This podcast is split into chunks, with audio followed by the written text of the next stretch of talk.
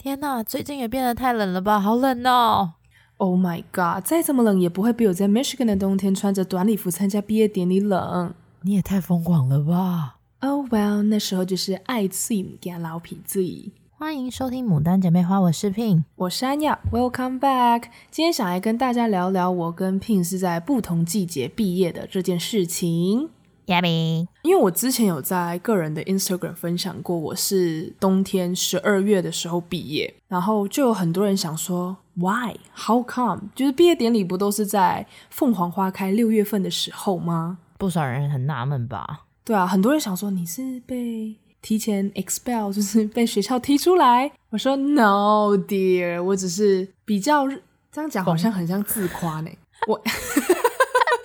呃，一开始我也以为说，哦，大学四年制，你就是得乖乖读完四年，嗯、因为在台湾的确是这样嘛。Maybe 大家应该都是四年就会读完，结束你的呃大学生涯。但是后来我就是从我一些美国朋友们听说，只要你修完学分了就可以毕业了。然后我们一年会有两场的毕业典礼，一场就是在六月，一场在十二月。Pin 他就是在正规的读完了四年，六月份毕业。那我就是只花了三年半。结束我的整个大学生涯，然后在十二月份毕业的。天哪，我真的很难想象，如果是我三年半跟你一样，那这样真的是从早上八点就开始上课，连续这样三年吧？我那时候真的是疯了。To be honest，你应该只有大一有早八吧？对，我跟你讲，大一早八那真的是没办法避免，因为可能学长姐都已经选好课，可是我大二就是心里想说，我一定要抢课，我不要早上八点上课。所以你就是大二、大三、大四，就是很 relax 的那种，尽量啦。如果有一些必修课，那些老师可能就是一定只有那几个时段的话，我可能就没有办法说哦，礼拜五下午就先不要排课，然后我就可以有一个 long weekend 这样。That never happened to me。对，你似乎把玩乐这件事情直接排除。我那时候真的读书是我的 priority，它是最最最优先的事情诶，对我来说。天呐，Oh my God！You forget to enjoy your college life。我还是有稍微的 enjoy，就是我也是会去看球赛什么。可是我的 schedule 真的是很多人看到，连我台湾的同学看到想说：“耶，你为什么 schedule 跟大一 freshman 是一模一样的那种劳累程度？早八，然后晚上十点才下课，好累，我听了都好累。”一天的休息时间就都很少哦。先说就是我们 Michigan State University 的课表的安排时间跟台湾，我有询问过几位在台湾读大学的朋友，我看过他们的课表稍微不一样。就是我印象，我跟他们借他们大学课表来看，有一点像我们国高中，就是一天八节课，他会画格子，然后你就是第一节、第二节、第三节、第四节，你是什么课，你这样 fill in。可是我在美国读书的时候，我们学校也蛮有趣，就是你的你的 schedule 是一长条的空白，然后你就自己把课程丢进去，然后你就会看到他就会用不同的颜色去把你一天补起来，而且还蛮特别的，就是一节课有好多种老师，当时还可以上网查说哪一个老师比较好啊，或者是哪一个老师特别难过，是真的是有那种一个 website 特别给老师分类他们的。还给他们几颗星，几颗星这样子。有，我有印象，我大一不知道，然后就傻傻的被配到一些很难过关的老师。对，因为通常大一生都是人家学长姐剩下来的。哎，对，然后或者是 advisor 说这个你就是做这个，那个时候真的什么都不知道。然后是后来，因为我自己除了一个主修，我还有辅修日文。然后因为日文课里面有一个老师是不管哪一个人种都非常讨厌、非常怕的一名教授。所以那时候我就特地上网去查，说我不要这个人的课。结果天哪，他是应该全日文系的噩梦，因为就他一个人在教那些课。所以你就真的遇到大魔王那种，就不可避免的那种。Oh she was a devil，他好可怕。那个教授听得出我的语重心长吗？有听得出来，他是一个古板，然后。他是教文学的，我们还要读日本文学嘛？文学这种东西，每一个人在探讨的时候，你会有不同的观点吧？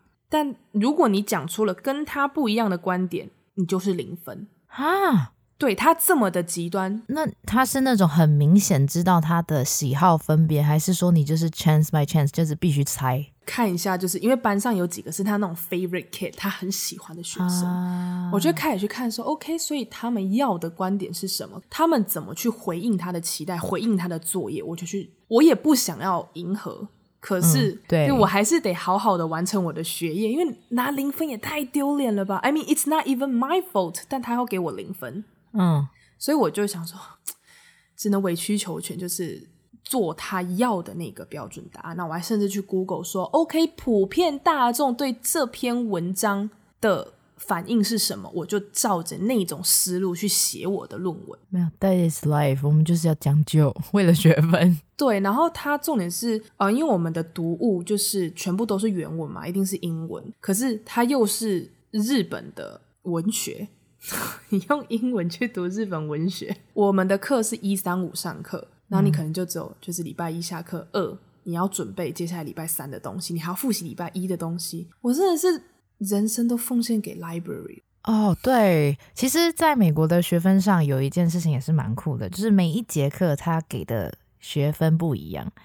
对，然后你如果像语言这种东西，就是学分，他那一节课可能就会有好几个，可能五分吗？对，我的日文到五分，对，比较多。当学分多的时候，就是你一个礼拜见到那个老师的次数非常的多，就你可能一个礼拜就是可能四天到。五天会见到他，因为毕竟学语言这件事情啊，我也有上过一节日文课，所以我知道说语言必须要每天见才可以马上学好，所以我好难想象一个那么讨人厌的老师，你必须每几乎每天见到他。我那时候真的，我很少对教授有什么评论，但他真的是 unforgettable，他太恐怖了，而且就是我还有跟一些学长姐一起去上课，连他们都说啊。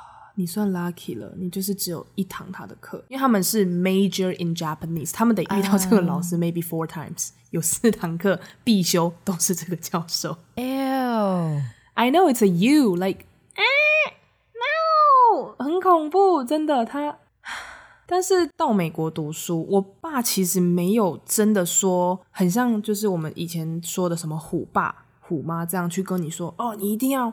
满分回来，你一定要拿 A 加、嗯、A 加加，你一定是 You gotta be the best kid, cause you are Asian。不，我我我的家长不会这样子，可是我自己就会一直觉得，哦，呃，第一当然是因为我爸千里迢迢把我送到美国，第二他真的花了很多钱，毕竟读书，你知道我们国际学生的收费真的很惊人。就 For example，我们国际学生一个学分大概一千美金，如果是美国当地学生又是那个州的学生，只要三百美金。对，那所以那个差距真的很高。对，是吧，Pin？就是听到这个价格，你就觉得哦，I gotta study harder。Yes。还有一个就是真的叫做那个叫做什么自尊心作祟吗？嗯，算算算，而且你自我要求也比较高，就会觉得 OK，I'm Asian，我一定要把读书这件事情做好。而且跟环境也有关系吧，就是身边如果这些朋友很多的话，他们诶真的要疯狂起来，很多的。亚洲人在那边学习，真的学霸一堆哎！我的室友他就是，他算是我的压力来源之一，但是我也是蛮心疼他，因为他从小就是个完美的小公主，嗯，他的体育也要好，他不是只有读书哦，他连体育都要好。然后他也是高中在美国读，然后还有给我看他以前的成绩单，跟他在大学的成绩单，他没有一科不拿满分四点零的。他有一次算说有一科。可能只能三点五了，他整个 breakdown，他崩溃。天哪，有我我也有身边就是真的是三点五的人，他会大崩溃的那种，而且是很难过很难过，会 depress 几天。对，他会说 My life is screwed，他觉得他的人生完蛋了啊，那压力好大。然后我们在旁边想说，哈，我三点五，我很棒 哎。哎、欸，真的，真的，我是属于那种三点五会想说，Oh my god，我居然三点五哎！天哪，我真的是赛到了吗？没有啦，这不是一个赛。我好优秀，我可以三点五。对，因为就跟他住在一起啊，他其实他人也很好，他就是那种很厉害、很会写重点、很会做笔记的女生。她也会把她的笔记都分享给我，但也是谢谢她，我我比较拿到稳固的三点五。可与此同时，就是他连在家里一起学习的时候，他就一直去叮嘱我说：“哎、欸，我帮你算了一下你成绩。”你你这样没有办法四点零哎，我想说，It's okay，真的很想干。他说 No，不能，We are Asian。天哪，你你你室友有点有点入魔了。对，其实这样想起来，他也是有那个 Asian Pride 的压力在。嗯，就是我爸真的从来不会跟我说你做的不够好。就是我每次给他成绩单看，我说啊，因为像 For example，我自己真的。理科完全不行，然后有一个学期我又上了 biology 生物学，跟有点类似台湾的地科吧，就是在讲什么自然灾害啊、地震啊、海啸那些东西的。嗯、我曾经以为听到这些 title 会很简单，但我错了，考卷根本就像乱码一样，我没有一个字看得懂，除了 A B C D 选项，然后我就那一堂课我只拿了一个三，you know，三对我们 Asian 来说就是。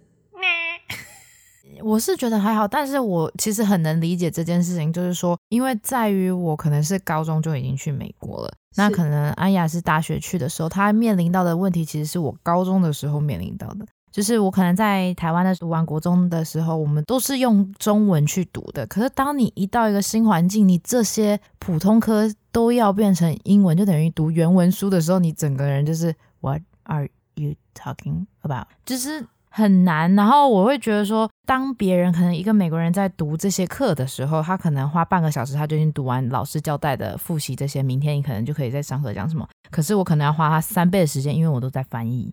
那我想问，所以你刚刚到美国的时候，嗯是不是也是要先抱着 maybe 来中英词典或者是快译通这种翻译类的东西跟着你读书？对，真的，我真的觉得快译通真的是必备，一定要每天带上课的。天哪，那就是我的大一生活。那个时候真的觉得生活上的。整个转变，你的生活适应就是从原本的台湾这样讲中文，你的母语到了美国，你就是外国人了嘛。久而久之，你真的就会慢慢去习惯了这样的 tempo。可是读书不同，读书 is another level。我那时候真的，一本原文书，我一个章节可能三个小时读不完，因为我有一个半小时在翻译，然后花一个小时在了解说。OK，如果我这个字现在翻译过来了，我把它拼在这个句子上是否合理？只剩下最后一个半个小时才会哦，所以老师今天在讲这个，对，会非常的 frustrated，就是会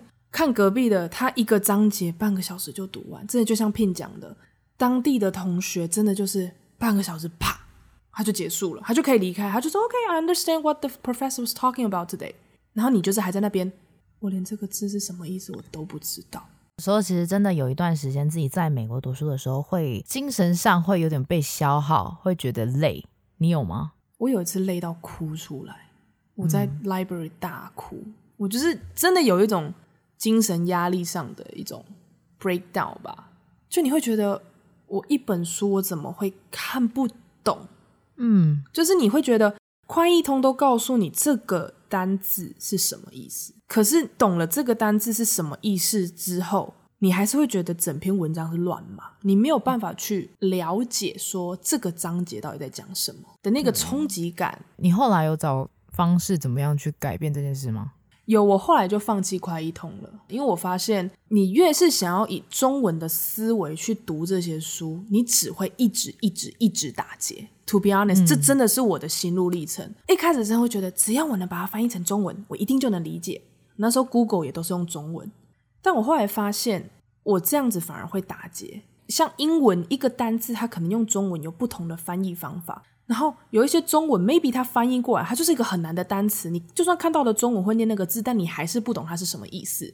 所以后来我就是会跟我的 for example 像越南河粉，他也是像 Pin 一样，他高中就去美国，所以他的英文的 level 已经是在。就是跟我比，他已经比较高阶了。嗯、那他也习惯了以在美国生活的那种思绪去读书，他已经是一个美国人了。所以我就会去跟他说：“OK，Professor、okay, 讲的这句话跟我说，这是今天这堂课的重点。可是我如果用中文去看，我发现我不懂。我问他说：好，那我我用英文很白话、很白话的英文，我不要用任何很难的单字，我用白话的英文讲，是这个意思吗？我会开始跟他探讨。”他就说：“哦，不不不不不不，不是你你误解他了，他不是这个意思。他就会用，就是也是一样，他以很简单的英文单词或是情景来跟我解释说，OK，这个 scenario 这个情况是什么？老师要表达的意思其实是什么？就我不再用中文思绪了。就像在台湾好了，你从小学、国中、高中都会有一门中文课嘛，对不对？对。可是因为 as an international student，就是我是国际生，我们其实有一个叫做 ESL 的课程，就是 English Second Language。像我在高中，我们在修这节课，其实有一节课是专门读 novel，就是读小说的。那老师就会跟我们说，你必须带着一本字典，然后是。英翻译的字典，就是说美国人也在使用的英文翻译英文的字典。对，它跟我以前不一样的是，我们一定固定都会带一个英中词典，就是去翻译说，哦，我查到这个单字的时候，我要知道它的中文意思是什么。可是在美国，我练习到，就是在我高中练习到，是我用英文字去查英文。词典的时候，我发现哦，原来它是用一个 sentence，就是它一句话去解释这个英文单词的时候，我觉得反而比较容易理解它是什么意思，就有造就我说去练习说哦，原来可以用英文的逻辑去记这个字，就让我好很多。因为你那时候年纪比较小，我想问一下说，嗯，那你 struggle 了多久？struggle 了多久哦？我觉得对我来说，它应该不叫 struggle 了。它现在已经不是 struggle，它是一个过程。其实，在 struggle，你问我的多久的话，我可能就是前面一开始我会很难受，就会觉得说，为什么每一个每一本书我都要读那么久？可是到了最后，我会觉得它是一个过程的话，其实就是花了我一个半个学期左右吧。哦，那你适应蛮快的。其实是转换心态，我是让自己不要沉溺在一个很纠结的心态，就是觉得你就是学习这是一个过程，然后好一点的心态，你就会觉得说他已经没有那么难受了。哦，哇，你年纪那时候那么小，你转变的算适应的真的很 OK 耶。可能我是性格那种大辣辣的那种，就不会让自己很纠结。可能我。也没有到，就有的人是那种必须要很纠结的事情，每一个东西都一定要懂得很彻底，然后给自己很多压力在，然后反而这样会比较辛苦。我的确有点像 Pin 讲的，就是我本身给自己的要求也比较高，maybe 也是因为我会想着说，哦，我是整个家族里面第一个留学生，嗯、那也会觉得我爸爸很辛苦，这样把我就千里迢迢送到这里来，那我就觉得我一定要做好这件事情。所以那时候第一个学期的时候，就是我太着急的想要 be the perfect kid，就觉得我不能有所谓读不懂这件事情。就是我觉得如果我有不懂，那我就是失败的。我那时候蛮极端的，oh. 所以我会像刚刚提到的，我想要完美，我想要去知道每一个字，every single word，我一定要去知道它是什么意思。嗯，但是我大概花了整整第一个大一上学期在。调和我自己的心境，因为后来真的发现，我也不喜欢 struggle，我不喜欢纠结卡在那边的感觉，你就觉得就很像便秘，你没有办法通体舒畅的时候，你就觉得怎么样都不对劲，你也吃不好，也睡不好，你就觉得哦，整个人就是不对劲，嗯，所以后来对你整个人就觉得很奇怪，所以后来我就觉得。是不是不要再以中文的思绪去纠结了？就是 like、嗯、我后来大一下学期，我不能再像上次那样，因为第一就是你你读书的时间消耗太多，可是效率很低。嗯，可是你接下来就是课业只会越来越难嘛，因为你的 level 越来越高。然后你势必得提高你的效率，然后我就开始转变像 Pin 这样，我会开始用英英字典，就是一个字，我不再去考虑说它到底中文是怎么去解释的，我要去用英文去了解这些东西，我才有办法去了解整个 article。或者如果好字典文字没有办法帮我，我就去找人类，嗯，就去跟同学们去探讨说我的理解方式是否是正确的，不然讲真的会疯掉。哎，真的，这真的是有的时候你必须要透过别人。你会好很多。如果自己一个人在那边，会只会一直纠纠结、纠结、纠结。而且我觉得我这个后来有练得更好的原因，是因为我开始辅修日文。嗯、呃，就是另外一个语言的时候。对，因为我真的觉得很有趣，是我们在日文教室，在 professor 进来之前，我们大家就是嘿，yo what's up，就这样聊天。就是我们老师我们会叫 sensei 嘛，我们不叫他 professor、嗯。他一进来，大家就会。啊，こんにちは啊，就是你会整个变日本人，很好笑，因为老师就会说用日文说，OK，现在是日文课的时间，所以不要用英文。然后如果你是像学日文的，有很多是亚洲学生讲中文的，他就说那大家就不要再讲中文了，我们现在是一个日文的时间，你一定要让整个人沉浸在那个日文模式。对，我觉得就是老师给我的这个练习，所以我在转换上就可以很快。 台湾的这样中文，然后再转换到日文，再转换到英文。我的这个转换就是，我觉得我辅修日文、上日文课这件事情，有整个帮我加分。嗯，就我开始可以去换，因为我也是每天都有日文作业。对，那后来也要做日文报告，可是与此同时，maybe 我还有其他课程的报告要做，需要这样一直去很快速的转换你这个思维。你棒棒，也也没有啦，就是毕竟我没有 perfect 四点零。其实我觉得出国有一件事情有学到，就叫叫做 multitasking。Very true，我真的觉得出国读书之后，你真的会变得很多功能诶。多功能为什么听起来那么像你 就买了一个东西，然后那个有一个 multitasking 叫做多元化。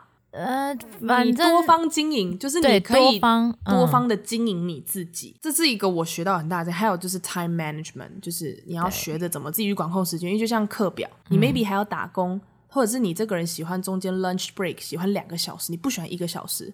或者是对你来说，午餐不是那么重要，你只要半个小时。所以，就像你光是排课表这件事情，你也得自己去思考自己的 time management，然后 multitasking 这样，你还要做这个做那个。其实有时候大家可能会觉得说，哎，你们出国就这些事情都会好厉害。我觉得其实。这是靠练习跟经验累积的，然后永远都没有觉得太晚。其实你就是你可以去上网看一下人家怎么做的啊，然后呢自己多多练习。其实这都是可以后天去学来的。这个不是说你一到美国你就会马上这样，没有，我们也都是有去 struggle，甚至跌倒过，从错误中去学习，你就会知道说，OK，how can I make it better next time？真的是有过去才能成就现在自己。对，因为像我大一其实也是跌的蛮惨，因为那时候我录取学校，我只需要考托福。我那时候这间学校是不强求 SAT 的，SAT 是美国高中就是考大学的一个测验，就有点像台湾的学测或统测。嗯。呃，我一个国际学生，我读我们学校就是他要求比较松，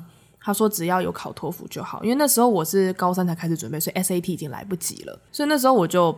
只考托福，然后因为我们学校的要求是八十五分以上，你就可以不用再去上刚 Pin 有提到的一个叫 ESL 的课程 uh. 就是一个再帮你加强英文的，就有点像语言学校这样子。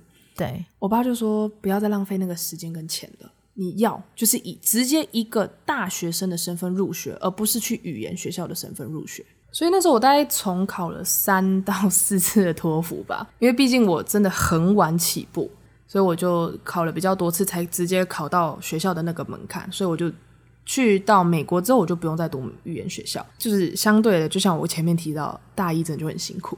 但那就是过程啦。不过反观来讲，我想问你是，你有想过如果重来的话，你还会一样就是大三上就毕业吗？Nah，no，no。No. 我虽然说提前毕业听起来就是非常的符合我刚刚一直提到的 Asian Pride 亚洲人的骄傲这件事情，嗯，但我因为这件事情造成了我人生一个很大很大的后悔，就是那时候我要去日本交换一年，嗯，甚至 even 就是半年好了，但我那时候想说哈。可是我去，因为我是读所谓 hospitality business，就有点像饭店管理的主科系。嗯、呃，日本那边没有一间学校可以让我有相对应的课程可以去抵学分的，因为像有一些商学院的可以抵掉，但是我的没有办法抵，我就觉得完了。可是这样我就会延毕，那延毕 doesn't sound okay，就是我的 perspective，我自己那时候就会觉得，哈，我会延毕耶，这样听起来很糟糕，所以我就。就是忍痛拒绝了去日本交换的这件事情，我就一直一直一直后悔到现在，因为我有去过的每个朋友都说 that program was amazing 啊，而且他们回来日文都进步好多，而且他们有真的以学生的身份去体验到日本的生活，就是他们的文化什么的。Yes，and 那是我一直一直想做的事情。如果真的让我重来，我宁愿延毕，我也一定要去参加这个 program。作为一个学生，如果有各种资源的话，呃，如果你想，你就是争取，然后就是去吧，这样。那我想反问 Pin，因为毕竟你是高中在美国，你升上来美国大学的时候，How did you feel？那个感受是什么？跟读书，你有遇到什么 barrier 吗？如果从担心害怕倒是还好，就是也是一样很兴奋，因为你要去一个新的环境。你没有害怕这个情绪，你 呃，有啦，当然就是会紧张啊，因为要去一个新的环境嘛。可是因为我的 situation 比较特别，是我是跟着我的高中同学一起去的，所以就是因为有伴嘛，然后又又有已经毕业的学长姐在同一个大学里面，就是有人照应，所以对我来说就觉得说还好。唯一我觉得很不一样的就是说。你不像高中一样可以跟大家都那么的 close，就是你跟你的同学们，因为太多人，真的太多，大学的人太多了，你没有办法像他们一样那么 close。然后像我在高中的时候，我们学校其实就只有两百个学生，是，就是全部哦，就是从九年级到十二年级，就我们只有四四个年级的学生，total 就两百个，everyone knows。Each other，就是每一个人都知道对方，所以你会觉得说，就是那个 bounding，就是你每一个人互相认识的那种关系是很 close 的，你就会可以跟他们打招呼或什么的。可是，在大学生活的时候，你就是遇到的人，你就是哦，你可能就这节课看到他，然后你们可能上下课根本不会打招呼，所以人与人的羁绊淡了很多。嗯，对，就这是我比较难以适应的，而且你会需要真的要跟一个人做朋友，你必须要主动。哦，Gotcha，就像那时候我去搭讪我朋友一样。对，所以就是我会觉得这件事情对我来说是一个比较不一样的地方。OK，那所以课业上你是其实蛮如鱼得水的。也没有到如鱼得水啦，就是怎么说，我选的科系的关系吧，因为我是心理学毕业的，心理学科系里面有很多都是跟医学或者是跟呃，就是比较多文科类的，我可能要背的东西也会比较多，而且那些都是属于专有名词，对。你根本而且还长到不行的，每个都字都超级无敌的长。Narcissism 对，自恋什么的，对，然后你就会觉得说，我就甚至你可以看到周边的美国人，他们自己也要背那些字都很困难了，所以我觉得这就真的是你必须要去学，然后你没有任何的捷径，你就是要去背它这样。OK，但至少你不就不会有我大一时候的对于对啦中文思维、就是、英文思维的这个对对对，就是我已经经历过了。其实我也很常跟 Pink 开玩笑说。因为我从小有一个理想啊，就是我希望我的外语能力可以好的跟 native speaker 一样。嗯，所以 Pin 你一直都是我的偶像，You know that, right? No，因为你就是在国外待比较久，然后我就觉得你那个自然而然散发的气息，跟你讲的英文真的很好听。然后那时候又听你们分享说，你们高中就去体验了很多很多很多我们在影集上才能看到的东西。嗯、我真的很常跟他开玩笑说，就如果时间能重来，我也好希望那时候国中二年级吧，我就跟我爸说，爸，你可以把我丢出去吗？我很小的时候就很想要。